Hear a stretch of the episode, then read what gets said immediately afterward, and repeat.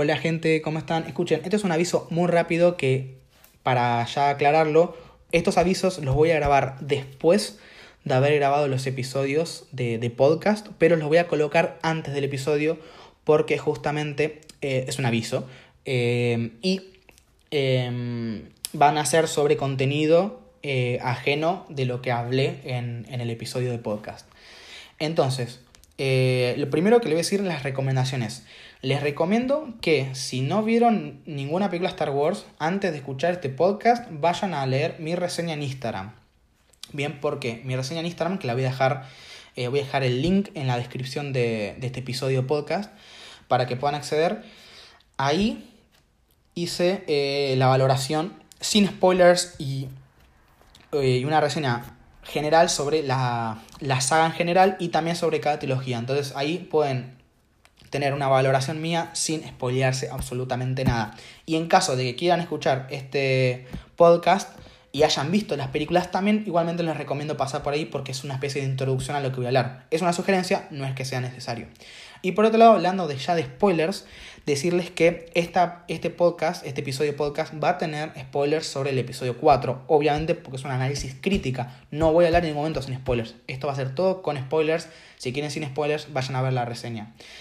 Em, entonces, esto va a ser todo con spoilers sobre el episodio 4 y algunos spoilers muy, muy leves sobre el resto de episodios de Star Wars. Es decir, del episodio 1, 2, 3, 5, 6, 7, 8 y 9 van a haber spoilers leves. Alguna cosa de técnica, alguna cosita que menciono, pero eh, de todas formas, si son muy sensibles los spoilers, mencionar que justamente tiene spoilers leves a esos episodios.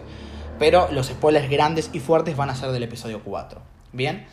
Eh, y después aclarar justamente que no hay ningún spoiler de otra obra ajena a Star Wars. Es decir, no menciono nada ajeno eh, que sea considerado spoiler de otra obra, así que quédense tranquilos que solamente van a haber spoilers, principalmente el episodio 4 y el resto de episodios de Star Wars. Pero también aclarar, antes que me olvide, es que no hay spoilers sobre el resto de la saga de Star Wars. Es decir, eh, sobre las obras como series, películas spin-off, cómics o novelas, no hay spoilers sobre eso.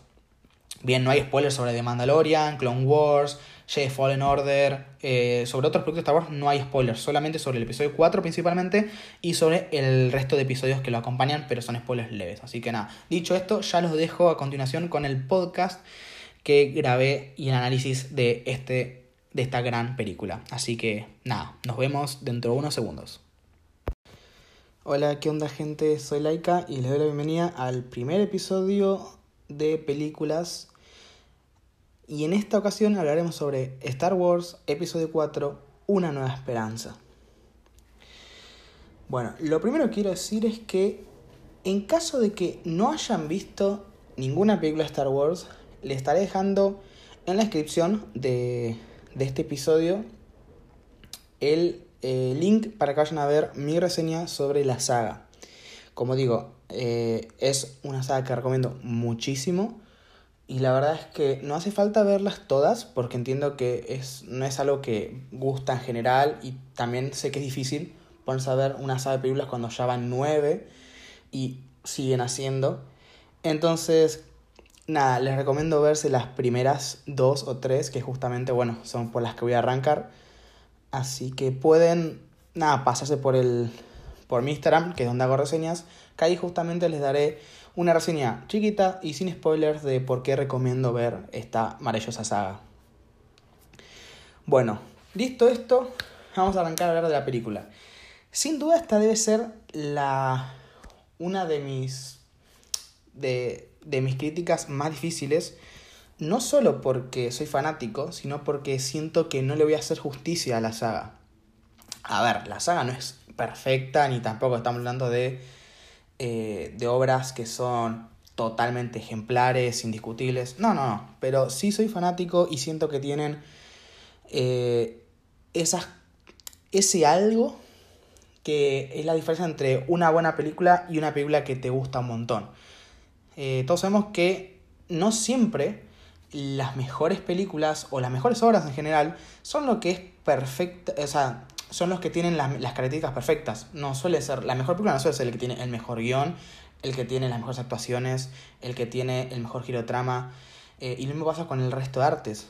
Eh, a veces para que te llegue a emocionar, realmente tiene que tenerse algo especial y no tiene por qué ser perfecto como tal. Y creo que Star Wars es uno de esos casos, en donde las obras no son perfectas y no están cerca de serlos, pero tienen, eh, tienen ese algo justamente que las hace especiales, que hace que mucha gente se maraville y que mucha gente hasta el día de hoy sea fanática, pese a que la primera película ya tiene más de 40 años. Entonces, bueno, eh, arrancando con esto, decir que la historia de Star Wars es muy interesante, no la voy a explicar acá porque es muy largo y realmente me quiero enfocar en lo que es la crítica como tal, pero hay mucha gente, eh, ya sean blogs en internet o incluso videos en YouTube, y, no descartaría algún podcast también eh, que hablan sobre toda esta historia, realmente cómo surgió, por qué surgió. Pero algo sí que hay que dejarlo muy claro es que surgió en un momento en donde eh, la ciencia ficción no era lo principal que se veía en las películas. O sea, había películas de ciencia ficción, pero no era el, atractivo principal en la década de los 70. y tampoco la tecnología estaba tan avanzada para lo ambiciosa que era la historia de George Lucas. El tipo este, George Lucas, empezó eh, su, proyecto unos años antes. Creo que en el 71 eh, se dice que arrancó a escribir el guion y que recién en el 77 se pudo publicar la película. Tuvo muchos problemas porque realmente era un proyecto que eh, no solamente era ambicioso, buscaba muchas cosas, pero él siempre dijo que con poco presupuesto podía llegar a ser la realidad. Sin embargo, muchas productoras rechazaron Star Wars. Eh, incluso Disney, que hoy en día es dueña de la saga, fue una de las que rechazó la saga. Entonces, eh, bueno, la saga no, la primera película quiero decir. Entonces, es una, es una, la primera película es una película que tuvo muchos problemas desde su nacimiento, incluso posteriormente también, porque fue muy reeditada e incluso fue renombrada, que eso, bueno, lo haremos más adelante.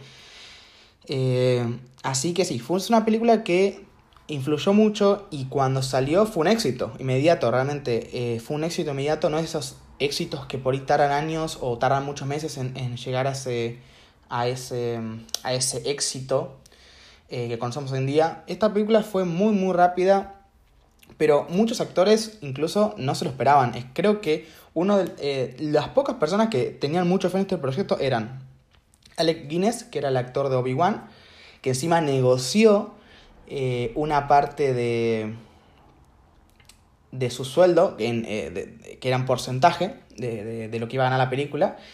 Y eh, también Steven Spielberg, quien era muy amigo de, de George Lucas, fue de los pocos del grupo de directores que, que dijo, esta película va a ser buena, tenerle fe. El resto no, no estaba muy, muy de acuerdo. Incluso los actores se decía que no querían aparecer en los créditos para que no les baje la... Eh, para que no les quede en el historial, por así decirlo, y no, no, les caga un poco eh, ese historial de, de actuación.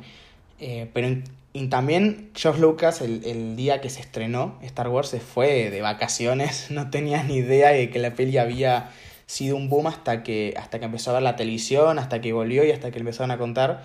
Y realmente es increíble como algo que, sí, es muy común y es muy sonado que proyectos que no, no tengan mucha fe sean increíbles o hayan tenido una, un éxito rotundo, pero realmente piensen que eh, son pocos casos teniendo en cuenta la cantidad de obras que se hacen. Es decir, hay obras que se hacen directamente para, para triunfar y hay obras como estas que muy poca gente le tenía fe. Y claro, hay un montón de este tipo, hay un montón de obras que han pasado por, por el rechazo varias veces incluso, y hoy en día son grandes obras. Por ejemplo, Harry Potter. También pasó lo mismo. J.K. Rowling publicó su, eh, su primera novela, o quiso publicar, mejor dicho, en un montón de... Eh, me salen productoras, productoras, pero bueno, productoras de película. De editoriales, ahí está. Y realmente hoy en día decís, ¿cómo puede ser que esas editoriales hayan rechazado lo que hoy en día es una de las sagas más famosas de literarias? Y bueno, con Star Wars pasó lo mismo y no. Y también pasó con muchísimas más obras. Pero por eso digo, piensen también la cantidad de obras que no pasaron por eso, la cantidad de obras que se quedaron en el olvido por no haber sido apoyadas desde un comienzo eh, o por haberse rendido, justamente. Entonces, teniendo en cuenta esto, también quiero decir que Star Wars es una saga que cambió la industria del cine. Em, por ahí es muy exagerado y por ahí no es muy creyente, o perdón, o por ahí no es muy fácil de creer, ahí está, eh, viniendo de un, de un fanático, pero créanme que esto me enteré mucho más tarde de ser fanático. Cuando me interesó el cine en los últimos años de secundaria, me compré un libro de guion em, de John Travi, Anatomía del guion se llama, em, y leyéndolo me sorprendí que siempre de ejemplo ponía tres películas, Casa Blanca, El Padrino y Star Wars, la primera. Entonces, nada, justamente eso. Eh, me sorprendió que, y me di cuenta que Star Wars no solo es una saga grande con muchos fanáticos, sino que también cambió lo que hoy es la industria del cine. O al menos eso hizo la primera película. Como les digo, piensen que en su momento la ciencia ficción no era algo principal y, y si lo que se veía, lo poco se veía ciencia ficción, era todo muy blanco, muy brilloso, todo muy limpio, una ciencia ficción muy futurista y muy muy cliché para lo que es nosotros hoy en día, pero en su momento era lo normal. Era decir, ver todo blanco, los robots bien robóticos, eh, la, todo bien, bien avanzado.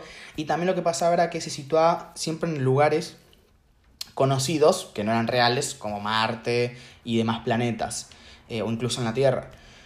Pero esta no, esto era algo totalmente distinto. Eh, es una saga que presenta un entorno que sí es futurista, pero piensen que es un futuro sucio, un futuro viejo, un futuro gastado. Todo lo que vemos es futurista, pero no lo vemos nuevo, reluciente, brillante. No, no, para nada. Está algo todo bien oxidado, bien viejo. Eh, y le da un toque de, de eso. Es un futuro aún más futuro, porque todo eso que normalmente lo veríamos brillante, lo vemos gastado, lo vemos viejo, lo vemos eh, oxidado y que no funciona.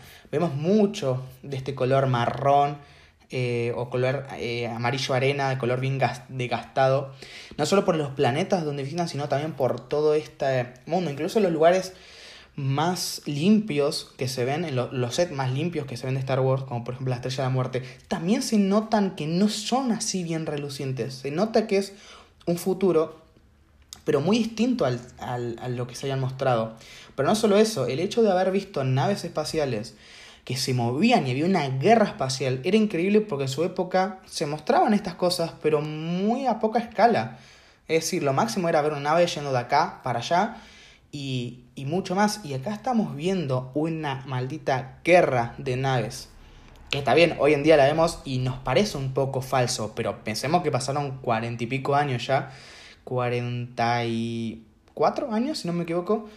Entonces, casi 44 años. Entonces, eh, realmente es, es gigantesco lo, lo, que produjo Star Wars. No solo para, como digo, no solo por la ciencia ficción, que pasó a ser algo determinante, e incluso hoy en día hay muy pocos productos de ciencia ficción que no, hayan, que no hagan referencias a lo que es Star Wars, o por ejemplo otro, otras películas grandes de ciencia ficción como Volar al Futuro. Es increíble cómo todas estas producciones, en un momento en donde la ciencia ficción no era lo, lo principal, lo mainstream del momento, lograron que hoy en, hoy en día sean bases o inspiraciones para un montón de obras. Así que, nada, teniendo en cuenta esto, realmente eh, Star Wars tiene sus cosas que haya llamado el cine. Guarda, no, no quiere decir que sea la película más importante de la historia, sino una de las que más cambiaron la industria como se veía. Es incluso, me atrevería a decir que es la saga más grande de cine, porque grande no me refiero a cantidad de películas o a cantidad de contenido, sino a cuántas masas mueve, cómo mueve a la gente. Por, justamente por, creo yo, por dos razones principales.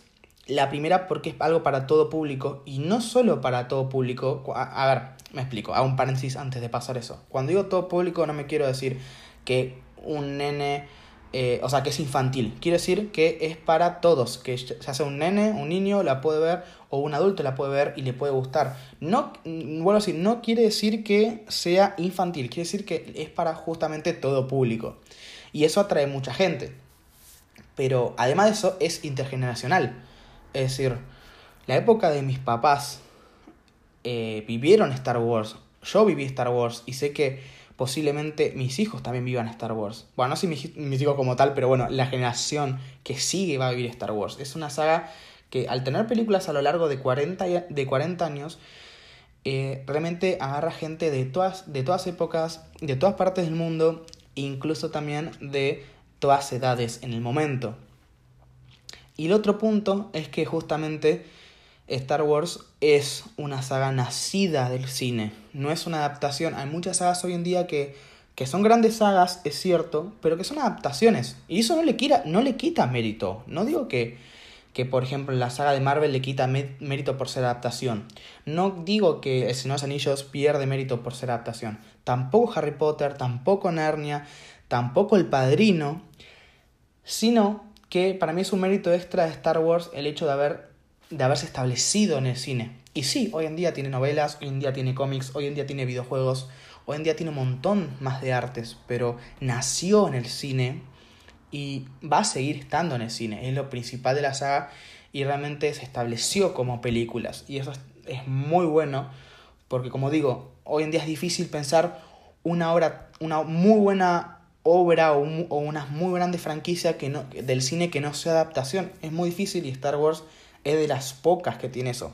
Guarda, no es la única, hay un montón de películas buenísimas que no son adaptaciones. Eh, entonces, como digo, una cosa no quita la otra, pero Star Wars es de las pocas que son muy muy grandes y no son adaptadas de novelas o cómics. Em, bueno, teniendo en cuenta esto, voy a pasar a hablar un poco sobre el nombre de la película. ¿Por qué hablo del nombre? Todos sabemos que Star Wars nació en 1977 y que posteriormente hubo una secuela. La primera película de Star Wars se llama Star Wars o La Guerra de las Galaxias en español, que creo que... Sé que en Hispanoamérica estoy seguro que sí, era La Guerra de las Galaxias. No sé si en España también se le dijo así. Me atreví a decir que sí, que también, pero no, no estoy seguro. Y eh, así, Star Wars era Star Wars y punto. Pero cuando salió la secuela, le tuvieron que poner otro nombre y le pusieron Star Wars El Imperio contraataca. Posteriormente salió la tercera, la última de la trilogía, Star Wars El regreso del Jedi. Cuando salieron estos, eh, estos nombres, el, el, reinventó el nombre de la primera película a Star Wars eh, Una nueva esperanza y se le agregó ese subnombre. En realidad el subnombre vendría a ser Star Wars y el nombre tendría a ser una nueva esperanza. A lo que voy es que el nombre, es, el Star Wars es el, episodio 4, perdón, es de las películas que más cambiaron su nombre de la saga, porque piensen que nació como Star Wars, después se cambió a Star Wars Una Nueva Esperanza y posteriormente, que es como la conocemos hoy en día, a Star Wars Episodio 4, Una Nueva Esperanza. Este cambio se vio cuando George Lucas, en la década de los 90, eh, quiso hacer precuelas, es decir, una trilogía de precuelas.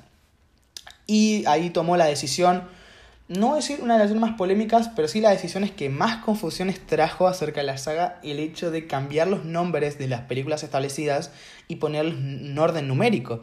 Con esto establecía cuatro películas que había en su momento. Star Wars Episodio 1, La amenaza fantasma, Star Wars Episodio 4, Una nueva esperanza, Star Wars Episodio 5, El Imperio contraataca y Star Wars Episodio 6, el regreso del Jedi. Es decir, la trilogía que nosotros conocíamos en su momento, que hoy en día es conocida como la trilogía original, pasaba a tener un número, un número de episodios.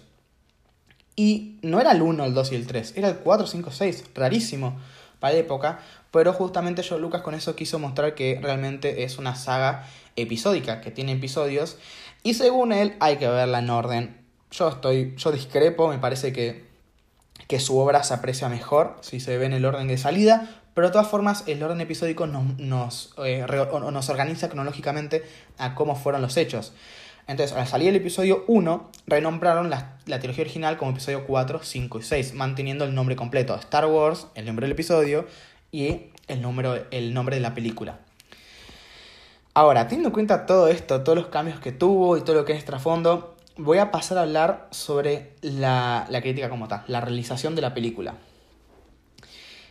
Pero no. Viendo mis anotaciones, me olvidé de mencionar que hay una cosa más que tengo que tocar antes de empezar a criticar la película. Y es que eh, George Lucas es de los artistas que están de acuerdo en que sus obras son vivas y que está bien ir cambiándolas con el paso de los tiempos.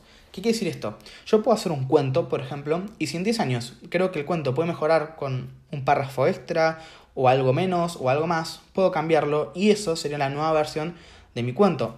Hay artistas que esto no les gusta porque piensan que eh, las horas tienen que quedar igual a como se hicieron en su momento. Y hay artistas que están de acuerdo en eh, darles una, una pincelada extra o una nueva capa de color a aquellas horas que hicieron anteriormente. Eh, así que la verdad es que yo no, no, sé qué decir. Todavía no tengo obras así propias como para tener una opinión clara. Si realmente me parece que, que, está bien cambiarlas, que no está bien cambiarlas, eso por ahora queda cada uno, queda la opinión de cada uno. Lo que sí voy a decir son los, un poco los cambios que hubo en el episodio 4, porque cambiaron un poco todas las películas, principalmente la trilogía original. No solamente se remasterizó y todo, eso sí, sino que encima se agregaron algunas escenas extras y demás. Eh, a ver, yo por lo general no me gusta cuando agregan demasiadas cosas extras, cuando originalmente no estaban. Es decir, me gusta cuando hay ediciones extendidas, pero no cuando se agregan, cuando se filman para hacer escenas extra como tal.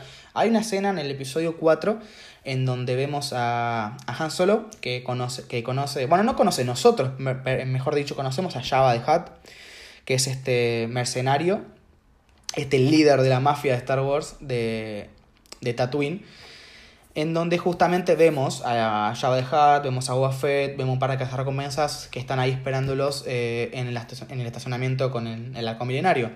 Esta escena no estaba originalmente, se agregó posterior al episodio 6, si no me equivoco, y esto se hizo simplemente como para conocer a Java desde un comienzo. Cosa que para mí es peor, porque aunque Java the Hutt no es un personaje súper importante en Star Wars, lo, nombran, lo nombran en el episodio 4. Lo nombran en el episodio 5, y es más, a Solo lo rapta Boba Fett a cargo de Java the Hutt.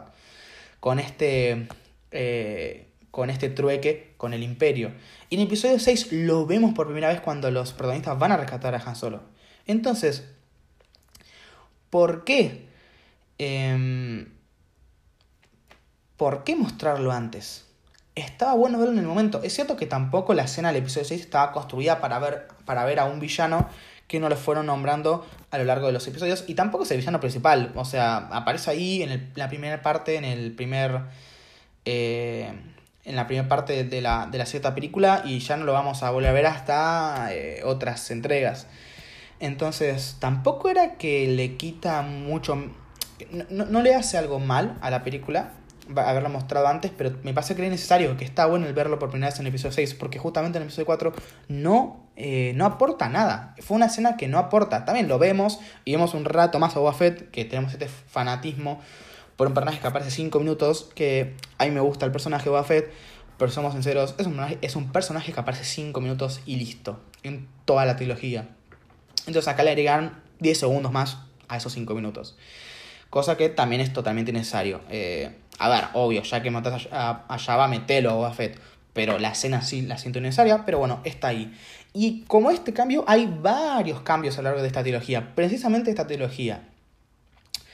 Eh, pero bueno, lo quiero dejar claro para que, para que sepan que hay veces que van a haber escenas que se sienten muy digitales y escenas que se sienten muy naturales. Por lo general, lo agregado no debe sumar más de 5 minutos. Es muy poquito lo que agregaron, pero se nota cuando están en Tatooine, eh, principalmente que pasan algunas escenas en donde se ve la ciudad eh, que se siente muy digital. Hay, hay animales o alienígenas que se sienten muy digitales y cuando, claro, en esa época realmente, cuando se filmó originalmente el episodio 4, eh, no había esa tecnología. Todo eran maquetas, todo eran disfraces, todo eran construcciones eh, con efectos especiales justamente naturales. No había nada eh, digital. Habían cosas digitales, pero eran muy pocas realmente.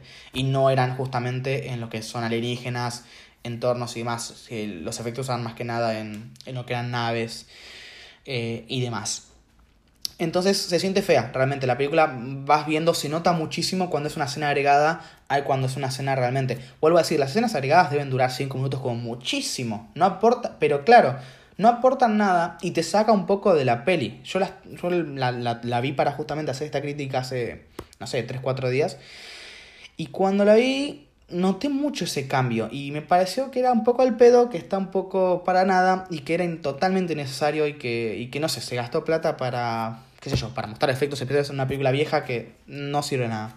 Así como digo, eh, posteriormente sí hay un par de cambios más que los mencionaré cuando toquen esas películas, eh, precisamente el episodio 6, que parece un cambio interesante y ese me gusta un poco más, pero el resto de cambios no me suelen gustar. Obvio, sí me gusta que hayan remasterizado la peli, que hayan mejorado, que hayan corregido algunas cosas de color que en su momento no se logran ver o que por temas de croma habían quedado mal. Esas cosas me parecen bien, pero de ahí agregar escenas no tanto, porque vuelvo a decir, una cosa es agregar una escena eliminada, que se filmó en el momento, que se editó en el momento y demás. Y otra cosa es agregar una escena después de años con tecnología nueva porque se nota muchísimo que, que, es otra, que es una escena de otro tiempo. Y queda feo, te saca. O sea, cuando vos estás viendo una película y te pones a pensar en, wow, esto está hecho de esta forma, esto está hecho de otra, eh, y, te choca algo y te hace salir de la película, y te, saca de la inmersión, es que está mal. No te tiene que sacar de la inmersión. Y eso hace que saque la inmersión, así que es un cambio que a mí al menos no me termina de convencer. Ahora sí, teniendo en cuenta que la película fue muy editada y que tiene algunas cosas extra además, ahora sí, pasamos a hablar sobre la película como tal. Em, lo primero que voy a decir es que tenemos el, a la película arranca con el típico eh, crawl o Em, texto de apertura, que justamente es este texto que vemos eh, contándonos eh, un poco el trasfondo eh, y la situación de los personajes antes justamente de los hechos de la película.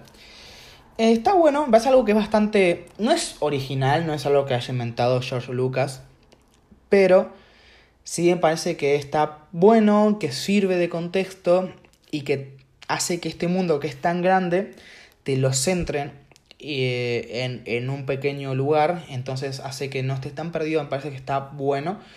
Eh, pero es cierto que se nota un toque recortado porque, bueno, en su momento el texto creo que iba a ser más largo, si no me equivoco, y lo recortaron. Y es el único texto que se siente que está un poco recortado y apretado. El resto están más o menos mejores, los del resto de episodios. Pero bueno, es un texto que sirve, está bueno y no hay críticas. Aparte, es increíble ver él hace mucho tiempo en una galaxia muy, muy lejana y ver el, la, el logo de Star Wars con la música de John Williams es increíble.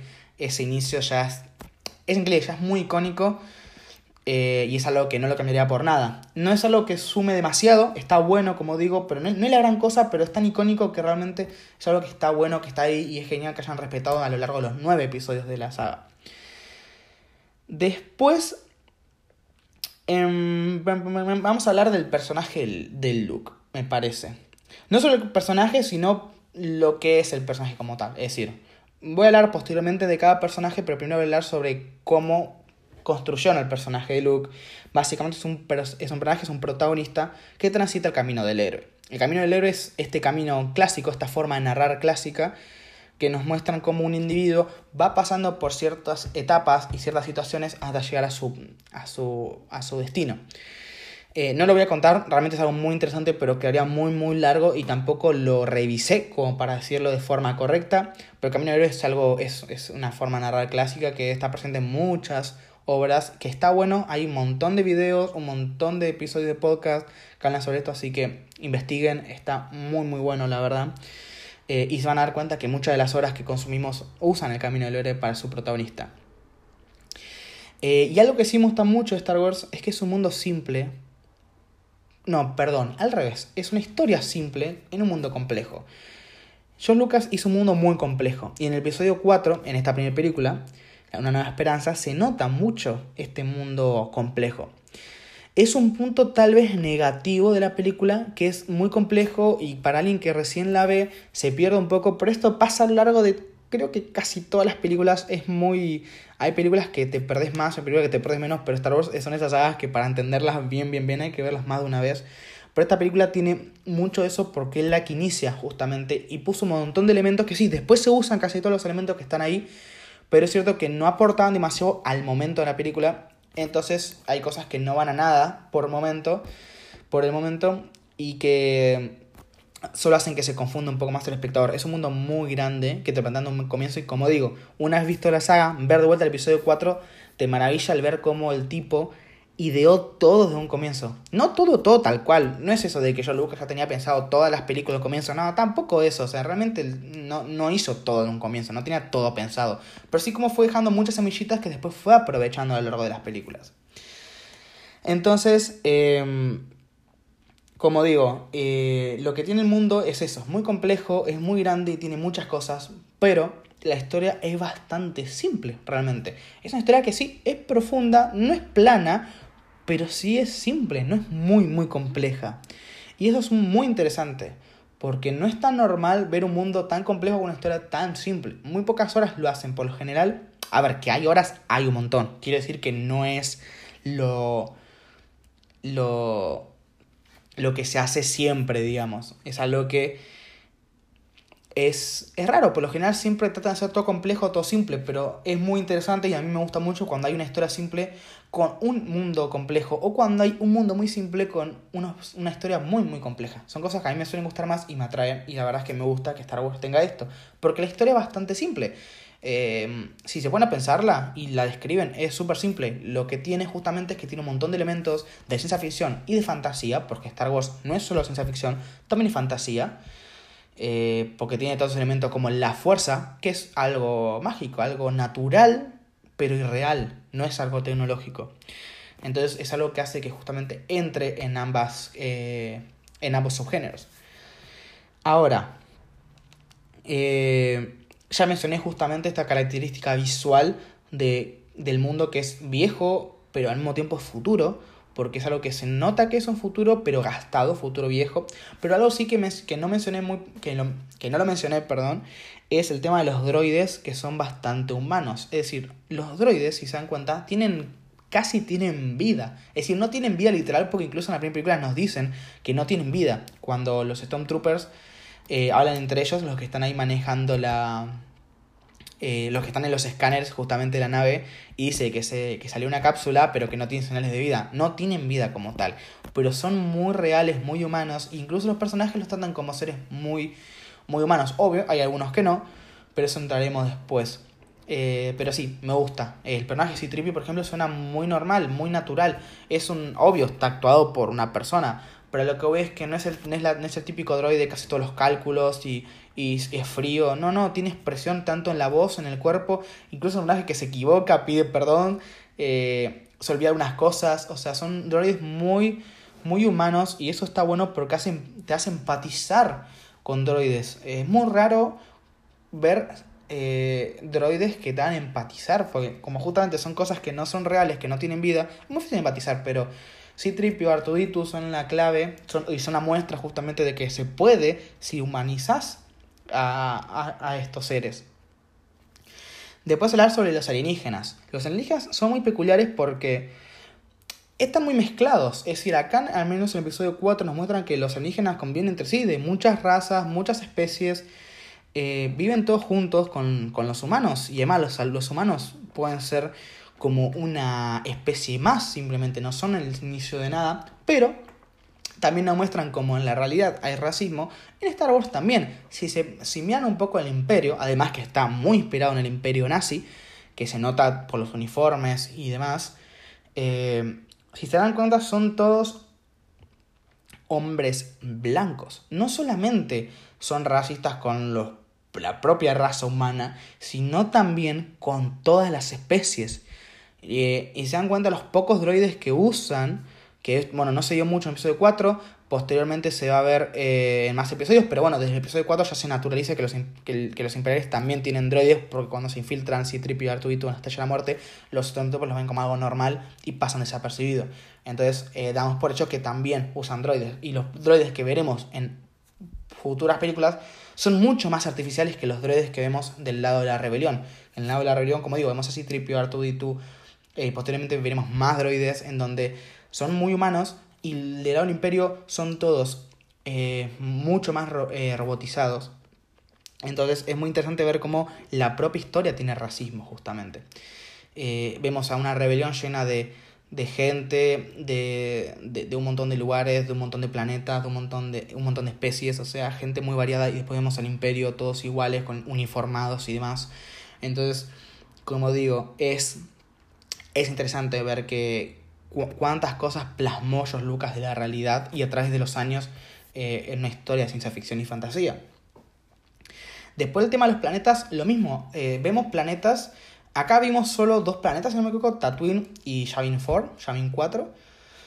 Eh, porque Alderaan no llegamos a verlo como tal, solo lo vimos de lejos, pero eh, por lo que entendemos y lo que podemos ver posteriormente también en otras películas, es que cada planeta tiene su naturaleza. No es como acá que tenemos en un solo planeta, tenemos un montón de biomas y un montón de...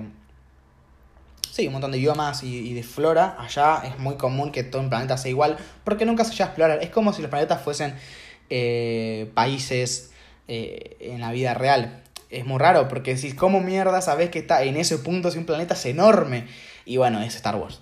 no hay mucha más explicación. Todos hablan español. Bueno, español no, mentira. Todos hablan inglés en realidad. Si la ves doblada, hablan todos español. Si la ves doblada en otro idioma, también hablarán todos en ese idioma. A lo que es, todos hablan el mismo idioma.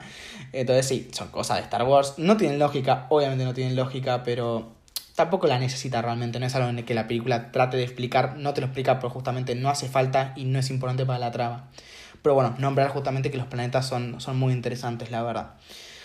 Em, después del tema de las naves, es increíble también ver cómo las naves tienen un diseño que parece futurista el diseño, pero no pasa a ser totalmente futurista. Incluso también las, las, naves eh, tienen ese aspecto medio viejo, medio gastado. Y casi todas estuvieron hechos o on set, como el halcón milenario, que se hizo Z escala, o también naves, eh, bueno, como, como los X-Wing. Pero las naves también se iban a, a maquetas, se iban a nivel de maqueta, porque las guerras de naves eran eh, con una técnica que eh, justamente trataba de hacer cosas muy chiquitas a nivel maquetas y después eh, al ampliarlas se mantenía esa, ese tamaño, si se sentían reales pese a que realmente eran cositas muy muy chiquititas. Así que a través de maquetas lograron hacer todo lo que nosotros vimos con las guerras de naves que son increíbles realmente para la época. Eh, fueron muy buenas la de la primera película. Obvio que después se superaron y es un golazo del resto de películas, pero acá fueron muy buenas y, y fueron muy, muy piolas, la verdad. En los sonidos también, los sonidos son increíbles. Eh, hay un montón de, de videos, sé que recomiendo demasiado, pero es que, en serio, si le gusta todo este tema de Star Wars, hay un montón de videos que muestran cómo hicieron los sonidos y demás en materiales extra de las películas. Em, y el sonido de los blasters, de los sables de luz, incluso la respiración de Darth son increíbles. Son sonidos que son raros, pero al mismo tiempo peculiares, porque no dejan de ser sonidos que escuchamos, pero en otro lugar. Son sonidos hechos naturalmente, pero modificados o puestos en un contexto totalmente distinto. Eh, y eso le da, le da una originalidad y, y, una característica a la saga. Es, es muy común escuchar un blaster de, del sonido que hace un blaster de Star Wars y decir es de Star Wars, porque es inconfundible. Eh, no es el, el, típico pium de las películas de ciencia ficción. Es un toque más, fuera un poco más allá y lo tratan de hacer eh, original y con sonidos más naturales realmente. Y queda muy, muy bien. Después, ¿de qué más hablar? Bueno, de la música en general, decir que John Williams es un maestro, realmente es un grande. Creo que la música sacando algunas partes de las películas es lo mejor, o mejor dicho, lo más consistente sobre las películas. La película Star Wars no es eh, ninguna novedad, creo, para nadie que esté escuchando, son irregulares. No todas las películas son muy buenas. Hay películas que son un poco más flojas, que no quiere decir que sean malas, sino que son un poco más flojas. Y otras películas que son muy buenas. Pero si algo se mantiene de calidad, es la música John Williams. Es un maldito capo. Es un capo, así, no, no hay otra. Em, realmente hizo una maravilla con la música. Es una música bastante clásica, pero que hoy en día no nos suena vieja. Eh, obviamente no suena tan moderna, pero no, no suena vieja. Y que justamente te, te, emociona un montón. O sea, la música transmite y justamente la música tiene que transmitir. Me ha pasado de ver un montón. Bueno, esto es muy normal. Si ustedes prestan atención a la música, a las películas, es muy normal que a veces pasa que la música no te llama. Vos la escuchás eh, y no sentís que, que, que fue algo importante en una película.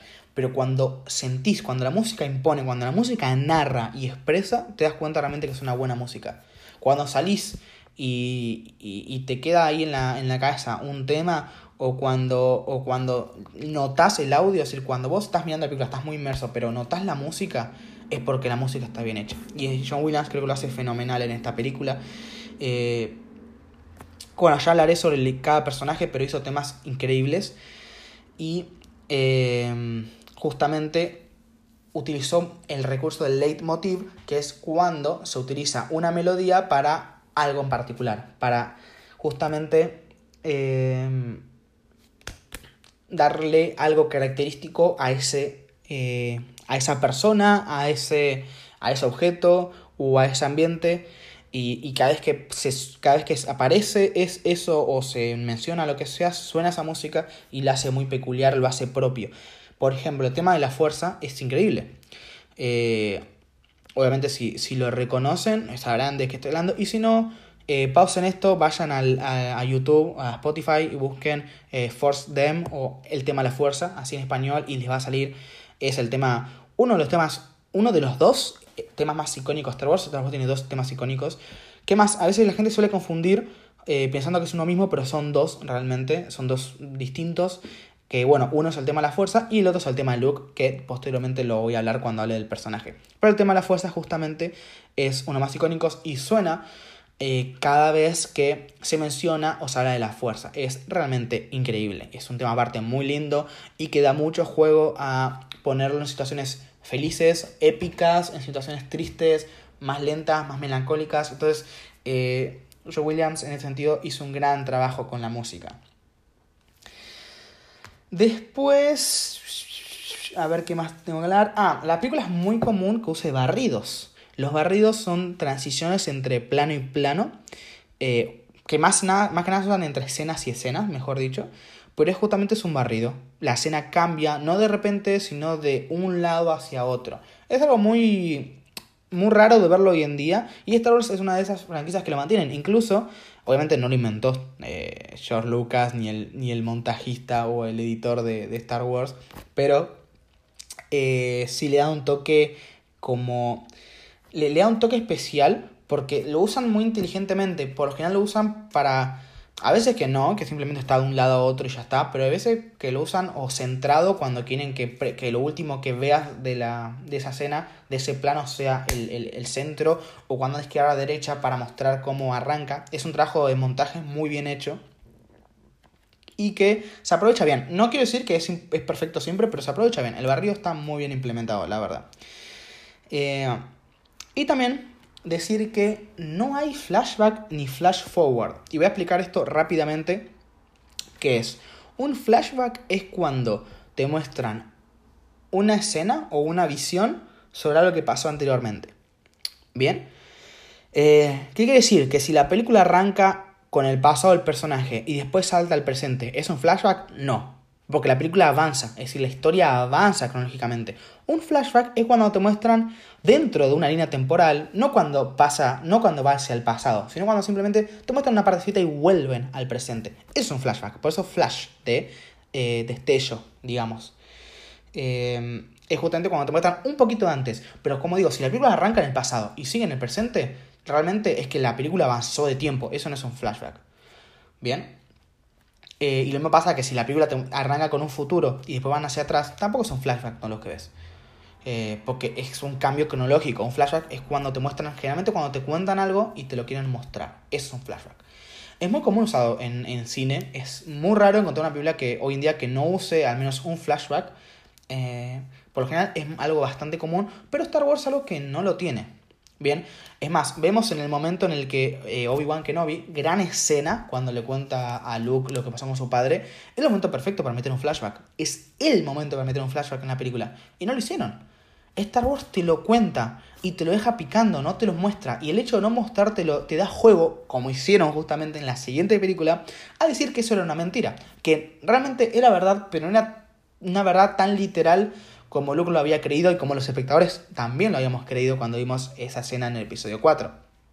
Así que como digo, eso de no mostrarlo es algo muy peculiar Star Wars de que no te lo, siempre te lo cuentan, nunca te lo muestran. Pero esto es muy distinto a otra cosa que, que voy a explicar después, eh, que es el, la frase de Don't tell me, show me. Es decir, no me cuentes, mostrame. Pero eso es algo totalmente distinto. ¿Por qué? Porque en este caso justamente el contártelo es parte de la narrativa. El hecho que te lo cuenten y no lo veas y simplemente veas cómo los personajes interactúan entre sí es parte de la trama y da juego a posteriormente, como digo, eh, manipular esa conversación que hubo. Y el flash forward es lo mismo, pero eh, mostrando justamente un flash una escena del futuro. Eso es cuando hay una premonición, por ejemplo, o cuando te muestran qué va a pasar con un personaje, es un flash forward. No quiere decir que pase o no pase. Es decir, los flashbacks y los flash forward no quiere decir que haya pasado así. Puede que haya un flashback de un personaje que te cuenta, che, yo fui y me compré alcohol en gel, por ejemplo, que es lo primero que vi acá en mi casa. Em, y te lo muestran de una forma, no quiere decir que eso haya pasado literalmente así, sino que te lo están mostrando cómo lo cuenta el personaje. Bien, ¿por qué lo digo? Porque es muy normal, eh, es muy común el recurso este de que un personaje te cuenta algo y te muestran un flashback, y un personaje te cuenta el mismo hecho, pero desde su punto de vista, y te muestran un flashback que aunque es el mismo hecho, se ve, de, se ve de formas distintas. Esto se utiliza, por ejemplo, en el episodio 8 de Star Wars. Mostrarte una misma, eh, un mismo hecho en tres flashbacks tres flashbacks distintos. Eh, así que no quiere decir, y el flash forward pasa lo mismo. Si a vos te muestran una película una premonición a lo que va a pasar y no termina pasando, también es un eh, flash forward, porque te muestran un flash, una escena chiquita del futuro. Que no quiere decir que vaya a pasar sí o sí. Lo mismo pasa con el pasado. Si a vos te muestran un flashback, puede ser una mentira del, personaje y la película te lo está mostrando para empatizar más. Es común, como digo, flashback es lo que pasa en el pasado, pero chiquito cierra y vuelve al tiempo donde están contándolo y el flash forward es lo mismo, pero no tiene que sí o sí eh, ser real lo que está pasando. Bien, y en el episodio 4 de Star Wars al menos no se muestra ni flashback ni flash forward. Bien, tenlo claro porque esto es algo que después se rompe, es una tradición que, estaba así desde, las primeras tres películas se mantiene. E incluso en la cuarta también, y en la segunda película se rompe mostrando flash forward y en la octava película después se rompe mostrando flashback. Así que es algo que después se rompe y lo criticaré en su, en su respectivo episodio eh, cuando llegue el momento. Por ahora decir que estas películas no tienen nada. Y volviendo al tema de, del no me cuentes, mostrame, esto es algo que es una frase que se dice cuando la película es muy expositora. O sea, cuando es muy explícita en el sentido de que te lo cuentan. Es decir, el personaje está llorando, voy a tirar un ejemplo súper tonto y súper exagerado, el personaje está llorando y tiene que decir estoy llorando. Y es algo que te está diciendo lo que está pasando y eso a veces es molesto porque por ahí tratan de tonto al espectador o por ahí lo tienen que decir porque no lo pueden mostrar justamente. Que es muy común cuando, cuando se cuentan historias, que a veces te lo quieren decir, che, el personaje es, es orgulloso y dices, qué orgulloso que sos, che. Es como, no lo tenés que decir, es mejor mostrar un hecho que resalte que es orgulloso. Pero bueno, como digo, esto no tiene nada que ver justamente con el tema de los flashbacks, porque en Star Wars el hecho de contar te da juego a otras cosas. Pero sí es cierto que no siempre contar es lo mejor, a veces hay que mostrar. Pero bueno, como digo, en este caso no aplica eso, al menos de mi punto de vista, por todo lo que puede traer después. Después, ¿qué más tenemos? Eh, acá. Estoy viendo acá mis, mis anotaciones, ¿eh? No, no piensen que, que estoy hablando solo, estoy viendo mis anotaciones. Ahora, con el tema de Luke, vamos a hablar sobre Luke, que es el protagonista. ¿Es un buen protagonista? Sí, es un buen protagonista. ¿Es el mejor? No, no es el mejor protagonista que puedo ver, pero me parece que cumple, una vez que se puede empatizar con él porque entendemos su motivación en el primer momento y entendemos su forma de obrar y por qué hace las cosas. Pero sí es cierto que al menos en esta película es una vez que no es, es un toque plano. Es decir, se ve una evolución del personaje, pero es poco expresivo. Eh, que guarda, no quiere decir que, es, que esté mal esto, sino que eh, no se ve una, un, cambio drástico en el personaje. Eh, se ve más como un personaje que transita una historia que una historia que transita sobre el personaje. Si el personaje eh, hace una cosa y otra, lo que lo hace está justificado, pero de ahí a que, a que esté o que sea demasiado orgánico, no, es un poco flojo, pero no tanto. Es decir, cumple, pero pudo ser mejor, pudo destacar, sí, pudo destacar, pero cumple. El tema de Luke es el tema principal de Star Wars. Es decir, el tema principal, el que suena en la apertura, es el tema de Luke. Es el tema que suena cada vez que hay, acción en Star Wars, cada vez que inicia una película de Star Wars y cada vez que se habla o aparece Luke Skywalker en pantalla. Es el tema de él. Y el tema de él también es el tema de la franquicia. Por eso muchas veces se piensa más que es el tema de la franquicia que el tema de él. Pero no, es el tema de ambos. El tema de la franquicia es el tema de la franquicia porque es el tema de Luke realmente, el protagonista de al menos estas primeras tres películas. Eh, Justamente, y es más, es, es eh, raro el hecho de que justamente al ser el tema Luke es el tema que aparece en todos los episodios de Star Wars, pese a que Luke por ahí no aparezca en ese episodio. Pero claro, al ser el tema de la franquicia, tiene que sonar, no pueden poner el tema de otro personaje, tiene que sonar el tema de Luke. Pero bueno, saber que su tema es el tema de él y lo notamos, como digo, en esas escenas en las que tiene momentos de acción, donde suena esa música de fondo. Em, y es increíble, es el tema, es junto con el tema de la fuerza, que mencioné anteriormente, son los temas más icónicos realmente. Así que, nada, eh, simplemente eh, nombrar eso, pero, pero, pero hay una escena muy linda de Luke, que es la escena con los dos soles de Tatooine al comienzo de la peli, que ahí vez de sonar el tema Luke, suena el tema de la fuerza. ¿Por qué? No tengo idea. No sé por qué este cambio de haber puesto, porque es un momento construido como, como vemos John Williams, como eh, construye la música. En ese momento tendría que haber sonado el tema de la fuerza. De, perdón, el tema de Luke, pero sonó el tema de la fuerza en vez del Luke. ¿Por qué? No sé. Pero quedó bien, quedó excelente. Realmente queda muy lindo. Es una de las escenas más lindas de la película. Simplemente Luke mirando a los dos soles. Con ese. Es como el, el momento antes de que arranque su historia. De que se transforme en alguien más. En alguien más. Entonces, podemos un poco pensar que, bueno, es el. Es la fuerza la que le está, digamos, hablando y diciendo, bueno, che, a partir de ahora ya arranca tu peli, así que tenés que ponerte las pilas. Así que es una escena muy muy linda y es curioso justamente que no haya sonado el tema Luke. También es cierto que el tema Luke es un tema que es épico, es un tema que, está bueno como inicio. Es más, en, la, en el cierre de la película también suena el tema de Luke. Eh, y es un tema que para acción también va genial. Pero por ahí una escena así lenta, como era el... Eh, como era justamente la escena de los dos soles, por ahí no quedaba bien y es por eso que no no se haya elegido ese tema y hayan puesto el de la fuerza. No lo sé realmente, pero quedó muy bien y es curioso que no sea el tema de él el que esté sonando en ese momento. También está muy bueno lo que plantean sobre el misterio del padre de Luke, Anakin, quien es mencionado en esta película por Obi-Wan, diciendo que, bueno, justamente él revela el misterio de que, de que Anakin había sido un caballero Jedi, discípulo de, no, discípulo de Obi-Wan no, eso no lo menciona. Menciona que, que era muy amigo de Obi-Wan hasta que el discípulo de Obi-Wan, en este caso Vader, eh, el, villano de la película, mata a Anakin. Eh, que es, como vuelvo a decir, es una gran escena. La escena en donde Obi-Wan... Eh, bueno, después lo hablo, eso lo hablaré cuando hablaré de Obi-Wan. Pero justamente el misterio del padre Luke está presente desde esta película, pero no está presente como algo como algo tan importante. Es un misterio porque no sabemos tanto del pasado de él y se nota que el padre era una figura importante tanto para él eh, como para Obi-Wan, como para los tíos de él porque lo conocían, eh, pero no es necesario para la trama. Entonces el misterio es un misterio, pero es un misterio central. Es decir, nos revelan parte de ese misterio por lo que nos cuenta Obi-Wan y por qué Luke... Eh, es importante porque es el que puede llegar a continuar el legado de su padre siendo un Jedi. Eh, así que es un momento muy bueno. Eh, es, el misterio del padre está bien construido para lo que es la película. Pero tal vez teniendo en cuenta lo que vino en el episodio 5 no haya sido lo mejor. Ahora, ¿es un error del episodio 4? O sea, de esta película o es un error de la película que viene? No sé. Porque la película que viene es increíble.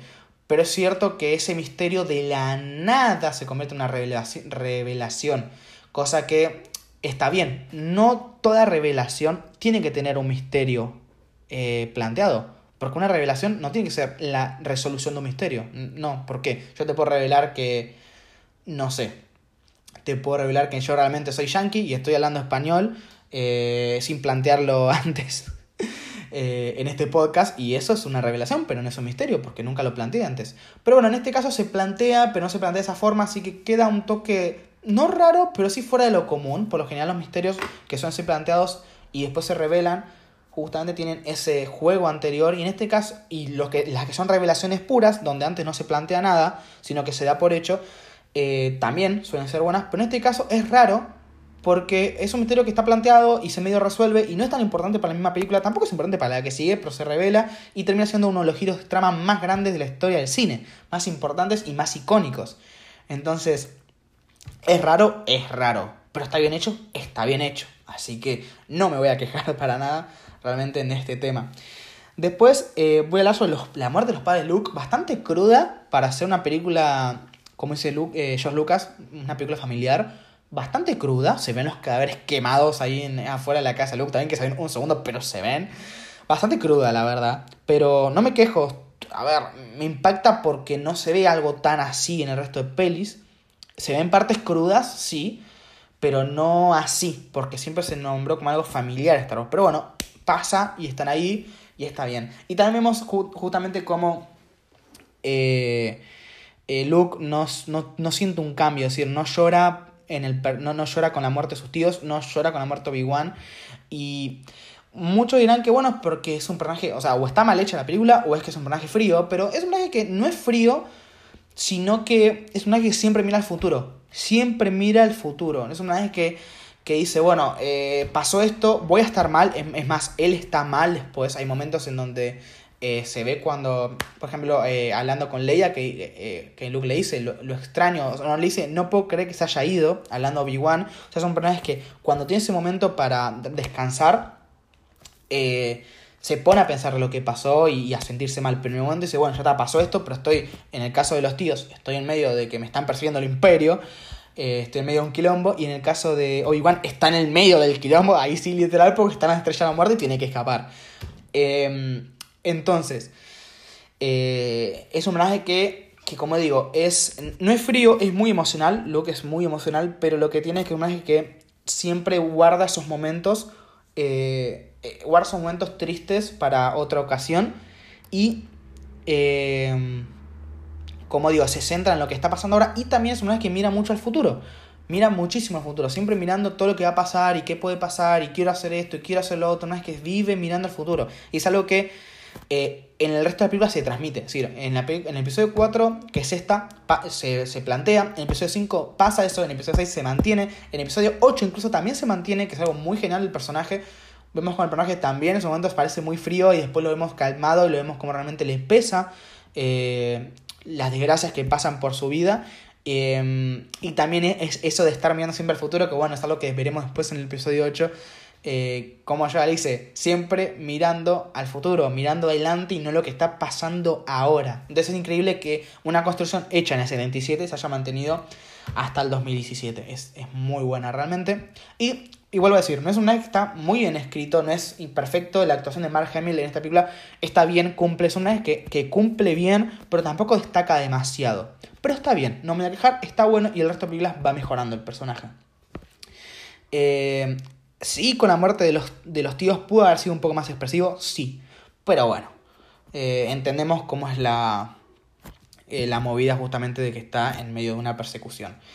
Después hablar sobre eh, Obi-Wan Kenobi. Obi-Wan Kenobi es un gran personaje planteado de esta película. Tengo que admitir que soy más fan de la versión de Obi-Wan de joven que vimos en las precuelas que el de la trilogía original, pero igualmente es un buen personaje y tiene buenos momentos. Como digo, la presentación de la fuerza, eh, este, este poder que mantiene equilibrio y conecta a todos los seres de, la galaxia. Es increíble la presentación de la fuerza y también, eh, como dije anteriormente, en la charla que tiene con Luke, que le cuenta sobre las guerras clon, sobre los Jedi, sobre el padre de, de, Luke, eh, Anakin, y sobre la traición de su aprendiz Vader. Es muy buena escena, muy linda escena, y se mantiene muy bien, y es mucho más linda una vez de haber visto toda la saga, porque es eso que cuenta él, es una historia que lo vemos después en, en las precuelas, con sus respectivas eh, con sus respectivos spin-off. Es, es algo que he dicho en dos, tres oraciones que después vemos cómo, cómo se amplió, que es increíble y se mantiene eso justamente. Eh, en cuanto a la fuerza, ya que estamos hablando de fuerza, los usos que tiene la fuerza misma. Eh, la fuerza es un, es un poder que va cambiando y van metiéndole más capacidades a lo largo de las películas. Pero en esta película podemos ver la manipulación de mentes, cuando Obi-Wan eh, dice la mítica frase de estos no son los droides que están buscando, muy mítica, muy meme, eh, muy buena, la verdad. Después el hecho de sentir, eh, de, de, sentir tanto el entorno como los otros usuarios de la fuerza incluso también las muertes, es decir, el entorno porque justamente Luke, usando este casco de entrenamiento, logra desviar eh, los disparos del droide de este entrenamiento eh, mediante ese, esa, ese sentir, digamos, eh, sin verlo justamente, que es después lo que termina aplicando al final para destruir la estrella de la muerte. Después las muertes, cuando se destruye Alderaan, justamente posterior a eso, a, ese, a ese entrenamiento con Luke, vemos cómo se destruye Alderaan y Obi-Wan siendo una perturbación en la fuerza, que lo menciona. Y también el sentirse el sentir otros usuarios, cuando justamente eh, Obi-Wan llega a la Estrella de la Muerte, Darth Vader lo siente. dice que siente una presencia familiar. Y ahí es cuando se entera justamente que Obi-Wan estaba, estaba en, en ese lugar. Y obviamente es más fácil sentir, es más fácil, que no quiere decir que eh, sea lo, la única posibilidad, pero es más fácil sentir a seres poderosos en la fuerza que a seres eh, débiles. Cuando digo débiles o poderosos en la fuerza me refiero a, seres que tienen más... Eh, más... No me sale la palabra. Más conexión con la fuerza. Que son más fuertes y son más capaces, o, posteriormente, o sea, son potencialmente más capaces de controlar la fuerza, digamos. Eh, que tiene una conexión mucho más cercana. Pero no es la única, la única forma de sentir, ¿eh? porque posteriormente, en posteriores películas vemos que se pueden sentir también eh, usuarios que no son sensibles a la fuerza. Después vemos el, el, el poder de estrangular, que lo vemos con Vader, que fue lo primero que vemos de la fuerza, lo primero que nos muestran es con el personaje de Vader, que es increíble esa escena, realmente después hablaré de, de esa cuando, cuando hable de, de Darth Vader, pero es muy muy buena. Y después, la última capacidad que vimos en el película es, el, es la comunicación, ya que Obi-Wan, estando muerto, se puede comunicar con Luke. Y justamente esa misma, el hecho de poder no morir, por así decirlo. El hecho de morir, pero estar presente de alguna forma. Eso no lo vemos en el episodio 4. Recién, o sea, lo escuchamos, simplemente recién lo vemos. Eh, lo vemos visualmente en el episodio 5 en el 6 también, pero recién se explica en el episodio 3. O sea, para que se explique faltan años, todavía hay faltan películas. Y en realidad en la serie de Clone Wars es donde se termina de explicar justamente eh, esta... Cuando se, se termina de explicar eh, este poder de, de, de, no morir, por así decirlo. O de morir pero seguir estando presente en la propia vida. Ahora sí, pasando al personaje de Darth Vader, que es, eh, ya decirlo, mi personaje favorito de la saga. El de muchos, porque es el más icónico sin duda. Eh, tiene un peso en la cultura popular mucho mayor de lo que es Luke. Luke puede ser el héroe de mucha gente en la infancia, incluso de adultos también. Pero Darth Vader es el personaje más icónico, sin duda. Parodiado, memeado y referenciado a morir a través de toda la cultura popular. Y realmente no es para menos, es una vez que tiene un montón de, de presencia. Eh, lo vemos, la primera vez que lo vemos, lo vemos entrando en un asalto con humo blanco, con tropas blancas, pero él entra de negro, mostrando que es el malo malote, contrastando con las, con las tropas eh, enemigas es increíble. Eh, la, no solamente es un tipo alto, vestido de negro, que hoy en día es muy cliché, pero en su momento no era tan cliché. Eso quiero decirlo, hay muy, eh, y hago un paréntesis, acá en Star Wars es muy normal ver cosas que hoy en día son muy cliché, pero piensen que muchas de las cosas que ahora son cliché en su momento no lo eran. No digo que Star Wars haya empezado el cliché, sino digo que en general no eran cosas que eran tan vistas como lo son hoy en día. El villano negro en su momento no era tan, tan visto, no estaba tan presente, que estaba, sí estaba, pero no era algo tan, tan presente. Y ahí vemos el villano vestido negro, muy alto, que apenas habla. Cuando habla se escucha una voz grave, increíble, eh, distorsionada, que no sabemos si es real, si es un droide, si no es un droide. Eh, con ese diseño que parece eh, una calavera. Si se fijan la cara de Vader, el casco de Darth Vader es una calavera, pero tiene esa armadura samurai en todo el cuerpo. Y eso, bueno, aclarar también que los Jedi están muy inspirados en lo que es, la, lo que es Japón, lo que son todas las los artes marciales y la cultura japonesa. Tanto los Jedi como los Sith también, en este caso. Que, por cierto, la palabra Sith, que son los Jedi malos, no se nombra hasta el episodio 1. Es decir, que por ahora simplemente es un ex Jedi o un Jedi oscuro, por así decirlo. pero bueno, Vader es como digo, un gran personaje que en su momento, en el episodio 4, no tenía em, esta, esta, música característica de la marcha imperial, que es el tema de Vader. Tenía algunas, eh, algunas melodías eh, que funcionaban como leitmotiv, pero no había una canción, una melodía clave del personaje eh, hasta el siguiente episodio, hasta el Imperio contraataca. pero igualmente es muy interesante ver cómo, aún no teniendo un tema, principal de él, con los pocos leitmotiv y con, y con la propia música de la película, logra tener una muy buena presencia, porque la presencia de Vader no es solo por lo visual, la actuación, la voz, es también por, por la música. Entonces es increíble lo que puede hacer John Williams aún no teniendo un leitmotiv tan claro como lo tenía el de Luke, el de Leia, de la Fuerza, etc. Em, hablando de los leitmotiv, justamente el tema de la Fuerza originalmente iba a ser el tema de Obi-Wan.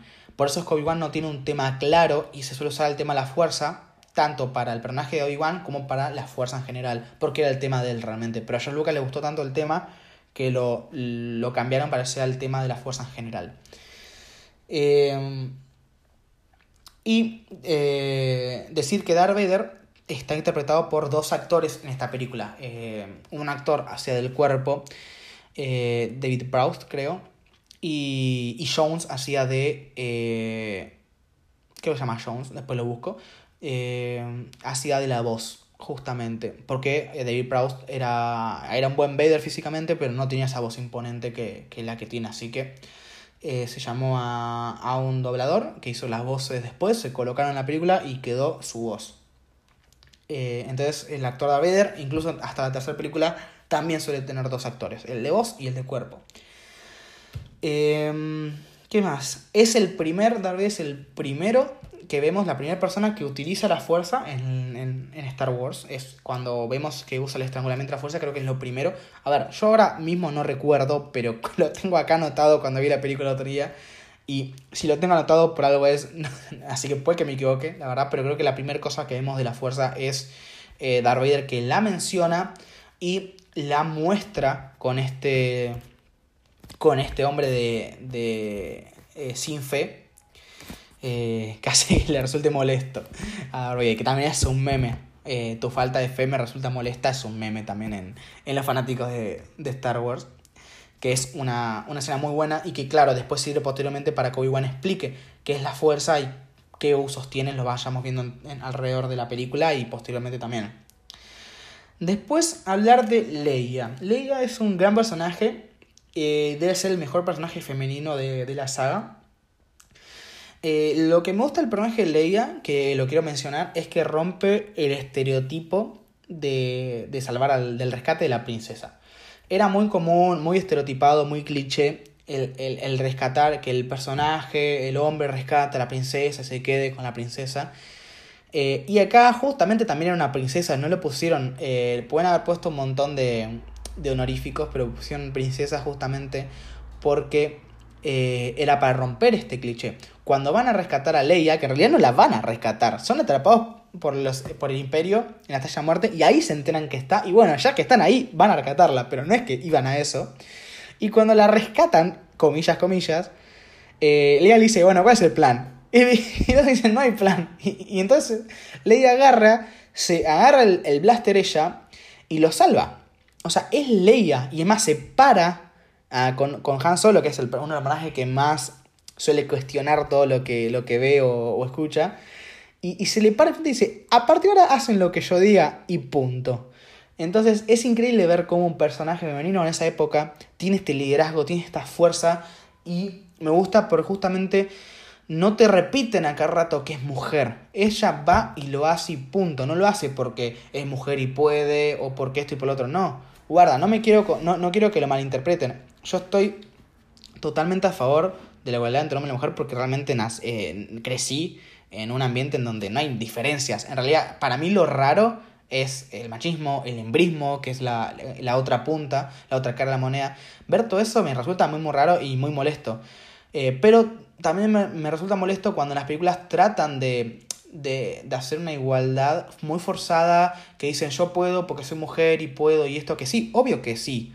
Pero no hace falta decirlo a cada rato. Leia una vez que va, lo hace y punto. No le pide permiso a nadie, no le tiene que demostrar nada a nadie. Va y lo hace y rompe ese cliché. Y Han y Luke se quedan mirándose entre ellos porque, no, porque justamente ven a una mina que, que, que, que, que es fuerte y que lo hace y punto. Que es muy valiente. Y es más, después entre ellos está la, la entre comillas, la competitividad por la competición por ver con quién se queda con Leia, justamente, porque a los dos le gusta, le parece linda, le parece fuerte y más. Que, que después es una mina que justamente es increíble. ¿eh? Después en el episodio 5 tiene un gran protagonismo y en el sexto no tanto, creo que su mejor peli es el episodio 5, pero en el sexto también hace un gran papel el personaje. Entonces es los mejores personajes femeninos porque está ahí, rompe con ese cliché de rescatar a la princesa, porque es ella la que lo termina rescatando al resto. Eh, la que se pone al mando y demás es la líder del equipo. Eh, y no le tiene que estar demostrándole nada a nadie. Ella va y lo hace y punto. Y es increíble, realmente es increíble. Y además decir que la primera música que escuchamos sacando la apertura el, primer leitmotiv que escuchamos es el de ella. El tema que escuchamos, es cierto que antes de ver a Leia vemos a Darth Vader escuchamos sus melodías, pero acuérdense que lo que dije antes, eh, Darth Vader no tenía una melodía clara, no tenía una canción, un tema claro, eran melodías muy chiquitas eh, que después sí terminaría transformándose en la marcha imperial. Hasta entonces no. Primer, el primer tema que escuchamos como tal es el Leia, es el Leia's Dem o el tema de Leia justamente que es increíble, es uno de los temas más bonitos de la saga, más, más bonitos, a mí me encanta, me pasa un, un re lindo tema.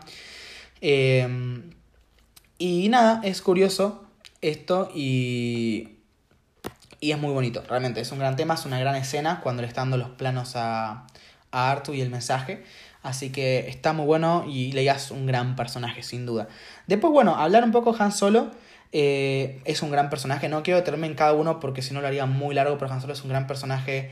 Eh, realmente es el personaje que más evoluciona, creo, en esta película, donde se ve que en un primer momento simplemente él hace su trabajo, dice clase por dinero, eh, y es muy orgulloso diciendo, ah, pero si el combinario es el que puede hacer esto, y yo hago esto, y vos no me hablás, y no creo en la fuerza, y bla, bla, bla. Y termina siendo un tipo entrañable, no solamente porque incluso en la parte que me, gustó un montón, cuando está cuando se despide Luke, cuando él se va, cuando salvan a, cuando, cuando se salvan de la estrella de la muerte y se va eh, con la culminaria con la recompensa justamente que le da la rebelión, que él saluda a Luke, Luke se calienta, se enoja un poco porque no le porque no quiere, justamente porque no quiere que se vaya, quiere que los ayude y Han no quiere, pero Luke se enoja y dice, bueno, eh, huí o, andá, que es lo, único que se hacer. Y Han, en vez de enojarse y retrucarle y tirarle una frase también mala o lo que sea, él se frena y le dice, Luke, que la fuerza te acompañe. Es decir, deja de lado esa pelea, no se enoja porque él se encariñó con Luke y le dice, y deja de lado ese orgullo de no creo en la fuerza, es una tontería, bla, bla, bla, y le dice que la fuerza te acompañe. Es un momento muy bueno, Han, un gran momento que también, eh, también hace, es un poco la, el puntapié que después eh, Han vuelve y termina ayudando a Luke. Realmente es una gran escena, es un gran personaje y es uno de los personajes que más se mantiene a lo largo de las películas. No, no pierde esa, esa esencia que tiene y, se termina convirtiendo en uno de los personajes más entrañables de la franquicia, seguro. Después nombrar a Chewbacca también es un muy buen personaje, es un personaje secundario, secundario, pero que hace presencia eh, y pero lo que tiene es que en esta película no tiene tanto protagonismo. Así, el personaje es el compañero Han y punto. Después en otras películas ya tiene como su. Y así sus momentos. Pero sí tiene sus momentos un poco solitario. Eh, y es un personaje que, es muy bueno, es entrañable y es el alienígena del grupo también. Pensar que es el único que no es humano. Eh, y el único que no habla inglés o, español, digamos, el idioma de, de, los humanos. Simplemente habla. habla Uki. Y ya está. Eh, y ver cómo Han también lo entiende, eso está muy, muy bueno, la verdad. Es algo interesante ver que como personajes lo entienden, aunque no lo puedan hablar, eh, es muy bueno y vemos cómo los personajes van aprendiendo. Pues incluso en esta película eh, Luke no, con, no entiende el idioma de Artu, por ejemplo, que es otro personaje muy icónico. y en la siguiente película ya puede hablar con Artu y lo entiende perfectamente. Pero bueno, Artu, a diferencia de Citripio, habla con Vips. Bip, bip, bip, bip y así se comunica. Eh, pero Luke no lo entiende, como nosotros tampoco, pero en la siguiente película Luke ya lo entiende. Nosotros todavía seguimos sin entenderlo, pero al menos Luke sabemos que lo entiende. Y es un, clara, una clara evidencia de que los personajes pueden aprender otros idiomas o que con, mucha, mucho tiempo con alguien van aprendiendo cómo hablan, aunque no hablen ese idioma básico de la galaxia. Y bueno, ya que estamos, pasemos a hablar de los droides. Eh, sí, Trippy y Artuitu es una gran dupla muy icónica, muy, muy icónica. Son grandes personajes. Eh, Artus como el, necio de, los dos y Citripio es el eh, un poco el ingenuo. Eh, y me gusta un montón la dupla, pero tengo admitir que en esta película Citripio se, se roba los momentos. Tiene los mejores momentos, tiene mejores chistes, son chistes que a ver, yo no me río por cualquier cosa, tampoco tengo... Eh, es humor difícil, yo me río, los chistes me suelen, me suelen gustar, pero el chiste fácil no soy tan de chiste fácil. Pero estos chistes de... Eh, no sé, por ejemplo, cuando están. Eh, cuando Citripio le dice a Artu rápidamente que tenga los contenedores de basura, los tituladores de basura, y ellos se salvan, eh, Luke, Han, Leia y Chewie se salvan, que están ahí como gritando, y Citripio dice: Uy, escúchalos, se están muriendo. Eh, es muy icónico, es muy gracioso, y son chistes que la, las películas las vi muchas veces y me sigo riendo. Y son chistes muy viejos y me sigo riendo, así que muestra que él es el alivio cómico de la película y es un buen trabajo porque hasta el día de hoy eso funciona. Como digo, no, me, no soy alguien que, que me cuesta reírme en las películas, no es que me tienen que hacer un super chiste, no, no, me suelo reír, pero tampoco me río por el típico chiste fácil, o sea, necesito un momento gracioso que esté bien hecho y en este caso lo es. Así que me gusta. Ambos droides son muy icónicos, pero en esta peli al menos Citripio me gustó un poquito más. Me parece que se lleva un poco la peli con esos comentarios, con ese humor. Eh, está, está bueno, la verdad. Y después hablar de Tarkin, el, que voy el último personaje del que voy a hablar. Es un personaje que va, también es bastante icónico, pese a que aparece solo en una película episódica. Eh, y es un, es un personaje que, que, que se nota que tiene el respeto de todos. No solamente es el líder ahí de la parte militar y organizativa de, de, lo que es la estrella de muerte y más, sino que encima también es el único que le hace frente a Vader cuando le para el estrangulamiento al, al otro al otro oficial o almirante. Y realmente es un buen momento, es un buen personaje, es un personaje que muere confiado en, en la suya. En un momento le dicen, eh, los soldados le dicen, no quiere que le preparemos una cápsula escape, le dice que no, porque está muy confiado en, el imperio, muy confiado de que van a tener éxito, y termina muriendo junto a la estrella de la muerte. Es un buen personaje, no aparece muchísimo, pero cumple y es un personaje eh, entrañable, pese a que me hubiese gustado verlo más, pero su muerte fue muy buena por eso mismo, se mantiene claro a, a lo que él cree. Es un personaje firme y si muere, muere, pero él no quería justamente morir. Eh, porque no es como el típico dicho del pirata muere, el, capitán de un, barco de pirata muere con su barco. No fue por eso, él no creía que iba a morir. Muy orgulloso y por ese lado muy confiado que le termina dando justamente la muerte. Pero es un buen personaje. Después posteriormente lo veríamos en... Perdón, miento, dije que era la, la, única vez que lo vemos en una película episódica y no, aparece en otra película, en el episodio 3 al final aparece también Tarkin, un momento nada más, pero aparece. Eh, pero sí, después lo veríamos en otras películas como Rogue One, como la serie Clone Wars, si no me equivoco. Lo veríamos más veces. Eh, pero no, es un gran, gran personaje. Y creo que la serie de Rebels también aparece en un momento. Gran personaje. Y bueno, eso es todo lo que tengo anotado. Después mencionar, eh, para cerrar, el tema del doblaje al español latino. sé que esto es polémico y voy a dedicar un episodio de Hablemos eh, justamente para hablar sobre el tema del doblaje y el subtitulaje, ver, eh, comparar un poco qué es lo que yo pienso, qué es lo mejor si verlo en español subtitulado, de, perdón, en español doblado o en inglés pero subtitulado al español. Yo le soy sincero, eh, algo así muy rápido, no quiero hablar demasiado. yo siempre digo, depende, depende. A ver, si vos hablas bien inglés, la ves en inglés y listo. Ahora, el subtitulaje eh, mucha gente dice que, perdón, que el, que subtitulaje es lo mejor porque el doblaje no es la visión original del director, pero no, no piensan que el subtitulaje tampoco. El director no tiene que ver con el subtitulaje. lo que hacen los subtítulos es una empresa aparte que contrata a la productora. No lo hace el director, ni el guionista, ni, nada de, ni nadie de ellos de la producción original. Y tampoco tienen en cuenta que va a haber subtítulos al momento de crear sus escenas. ¿Por qué? Porque al momento de... Eh, y esto lo voy a decir muy muy rápido, pero el, subtitulaje molesta a la vista. Algunos dirán que no, pero realmente una, una de las cosas que nos enseñaron en, en, en la facultad es que la vista del, del espectador siempre tiene que estar controlada. Es decir, cada cosa en un plano está puesta para que el espectador mire a un punto. Y si vos pones subtítulos, eso se pierde. Y, no afecta solo a los planos y a la fotografía, también afecta al montaje. Porque cuando uno eh, edita justamente una película y pone eh, los planos de transición y demás, hay cosas que, que, justamente que el espectador tiene que estar viendo un personaje para cuando cambie de plano lo siga viendo y no se pierda. Es un ejemplo, pero pasa con más cosas. Y eso con los subtítulos se pierde. Además que es muy común que, prestando a los subtítulos, pierdas información tanto de la música como visual y demás. No solamente temas de, de fotografía o temas de, edición, sino también otra, otros detalles. Así que, vuelvo a decir, el doblaje tampoco es lo mejor porque es una reinterpretación, no es, una, no es la interpretación original, sino es una reinterpretación y no siempre está a la altura. Es más, por lo general no suele estar nunca a la altura del idioma original. Hay veces que supera, hay veces que supera, pero por lo general está por debajo. Entonces, es, depende si vos querés escuchar las actuaciones o querés prestarle más atención a la historia, a la fotografía, a la música. Entonces, depende de lo que uno quiera, tiene que usar el doblaje o el subtitulaje. Obvio, si sabes, si sabes hablar inglés, las miras en inglés y punto. Ahora, si no, eh, son dos herramientas que tienen sus pros y sus contras y hay que analizarlas. En caso de Star Wars, el subtitulaje es, no, no, hay mucho que criticar, está bien, está correcto y punto. Y en cuanto al doblaje, es muy bueno. tiene un buen doblaje Star Wars y más con el doblaje nuevo, porque al ser estas reediciones que se hicieron en Blu-ray de Star Wars en, el, en los 90 en donde yo les dije que agregaron algunas escenas más en episodio 4, se remasterizó la imagen y demás para que tenga una mejor calidad. Cuando que remasterizar no quiere decir que se hizo de vuelta, quiere decir que se mejoró en base al original. No se cambiaron los nada, o sea, se mantiene todo igual, solo que se mejoró digitalmente eh, tanto los planos como el audio.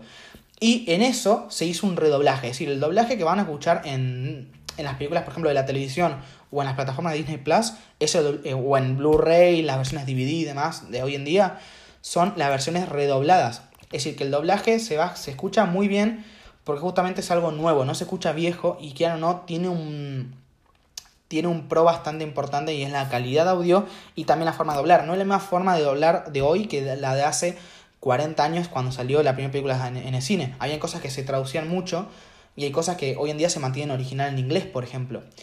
Eh, entonces eso mantiene un poco eh, mantienen mejor la esencia y el doblaje es muy bueno. Realmente el doblaje de Star Wars es muy bueno. No quiero decir que está a la altura, pero quiero decir que cumple con lo que es. Eh, hay momentos incluso en donde mejora las actuaciones. Eh, en el episodio 2, por ejemplo, en el personaje de, de, Anakin se mejora un poco más porque la actuación de Hayden Christensen no fue tan buena como se esperaba. No por culpa de él, yo creo que más por culpa de la dirección de actores de, de George Lucas, más que por él. Eh, pero no se, no se logró desenvolver bien y la voz arregla un poco esa actuación. Obvio, es solamente la voz, no el, cuerpo, pero eh, se nota un poco más natural y menos actuado realmente en español. Y lo mismo pasa con otras, con otras partes. Hay, partes que se, que se notan mejor en español y hay partes que se notan mejor en inglés. Pero como digo, depende de lo que ustedes quieran, eh, pueden verla en español o en, en, español doblada o en inglés subtitulada. Pero como digo, el doblaje es bueno, el subtitulaje es bueno y quería recalcarlo para eh, ya aquellos consumidores de doblaje, aquellos consumidores de subtitulaje o, como yo, aquellos consumidores que usan uno u otro dependiendo de la situación, decirles que tiene un buen doblaje y tiene un buen subtitulaje. Así que ahora sí, terminando con esto, eh, si escucharon esto y no vieron Star Wars, no sé qué están esperando, miren la saga, miren Star Wars. Es muy buena, muy recomendable. Como les digo, no es algo que a todo el mundo les gusta, no todo el mundo tiene que ser fanático, pero me parece que es una vista obligatoria para todos aquellos amantes de las películas. Al menos las primeras tres, esta incluida, obviamente, porque es la primera, como dije. Así que, en serio, lo recomiendo un montón. Miren las pelis. Eh, como digo, voy a dejar abajo mi reseña, si es que todavía no la viste, mírala. Eh, porque no solamente dejo la reseña de, de las trilogías, sino también dejo una reseña general de Star Wars y una reseña donde, que no es una reseña, en realidad es un post donde hablo de cómo ver Star Wars, en qué orden verlo según mi criterio. Así que, teniendo esto en cuenta, eh, por hoy lo dejo, realmente es una gran película, episodio 4. Eh, sí, eso decir que no es de mis películas favoritas, eh, me gusta un montón, me encanta y entiendo que históricamente es increíble, pero yo no soy de los que, a mi gusto personal, eh, aumenta, o sea, aumenta mi gusto por un producto por ser lo primero. Yo no soy. Yo sí, si tengo que valorar, obviamente que por ser la primera, por poner las bases de una historia, siempre tiene un punto a favor, obvio, pero eso es una valoración más que nada objetiva. Ahora, subjetivamente no es de mis películas favoritas y porque sea la primera no va a ser de mis películas favoritas, eso no, no suma puntos, tampoco resta. Eh, no es de mis favoritas, sí es me gusta un montón, obviamente me encanta, es, es la base de, todo lo, de toda la historia, de toda la saga pero quiero decir eso que siempre me parece la peli que hoy en día es la más lenta. Puede ser que eso haya envejecido un poco mal porque hoy en día se siente una película un poco lenta. Es la que mm, más, la que menos ganas me da de verla, la que más fiaca me da cada vez que tengo que rever la saga, o que quiero, mejor dicho, rever la saga, no es que lo tengo que hacer por algo. Cada vez que la quiero rever, el episodio 4 por ahí la, la peli que por ahí menos ganas me da de verla, pero es increíble realmente. No porque sea mala, porque no, es de las mejores, sin dudas de las mejores películas de Star Wars. Pero es porque, no sé, al ser muy lenta eh, me desanimo un poco en un comienzo, pero una vez que la estoy viendo es increíble, me, me sumerjo en el mundo de Star Wars y es muy, muy buena. Así que, valoración final, muy buena película, eh, muy importante en lo que es la historia del cine. No es la más importante, no es la mejor película, pero sin duda es muy buena, muy importante y muy recomendada para todos aquellos que no la vieron. Y si no la vieron, y si sí la vieron, pero no la vieron hace mucho, mírenla. Eh, así pueden ir siguiendo estos episodios de, de podcast de, de la saga justamente conmigo y estén un poco más frescos. Así que, nada, como digo, en el próximo episodio hablaré sobre el episodio 5, El Imperio Contraataca, que para muchos es sin duda la mejor película de la saga. Yo no sé, estoy entre esa y otra más. Eh, y tampoco es mi favoritas la que sigue, porque como digo, soy de las personas que separo cuando algo es bueno a cuando algo me gusta. No me tiene que gustar por ser bueno y no tiene que ser bueno porque me gusta. Yo lo trato de valorar objetivamente y después también subjetivamente. Y como digo, después cuando terminemos de hablar de todas, eh, hablaré en general de cuál es la que me gusta, cuál es la que me gusta. No quiero hacerlo muy largo en ese sentido por ahora, ya eso tocará en un futuro. Pero como digo, es una gran película, mírenla. Eh, y si no la vieron, eh, y si ya la vieron, mejor dicho, espero que hayan aprendido alguna, alguna cosa más y hayan pensado en algo o, hayan, o se hayan dado cuenta de algún detalle de los que nombré o, o no sé. Nada, espero que les haya servido, que les haya entretenido y les dejo, como ya dije anteriormente en mi episodio anterior de Hablemos de, les dejo abajo en la descripción de este podcast eh, los mails de contacto o en caso si lo están escuchando en YouTube, en la caja de comentarios pueden opinar si qué les pareció eh, esta película, qué opinan, cuándo la vieron, cómo la vieron y demás. Así que, nada, díganme eso. Eh, y como digo, veremos después, hablaremos de el episodio 5, El Imperio cuando ataca. Así que bueno, yo ya lo dejo por acá, no lo quiero hacer mucho más largo. Ustedes tienen cosas mucho más importantes que hacer que estar escuchando un podcast de un tipo que solo habla de Star Wars. Así que bueno, por ahora solo hablo de Star Wars, obviamente eh, solamente hablaré de las películas y después pasaré a otros temas. Así que nada, como digo, eh, nos hablamos o nos escuchamos o nos vemos, o, eh, como quieran decirle. Nos vemos en la próxima gente. Chao, chao.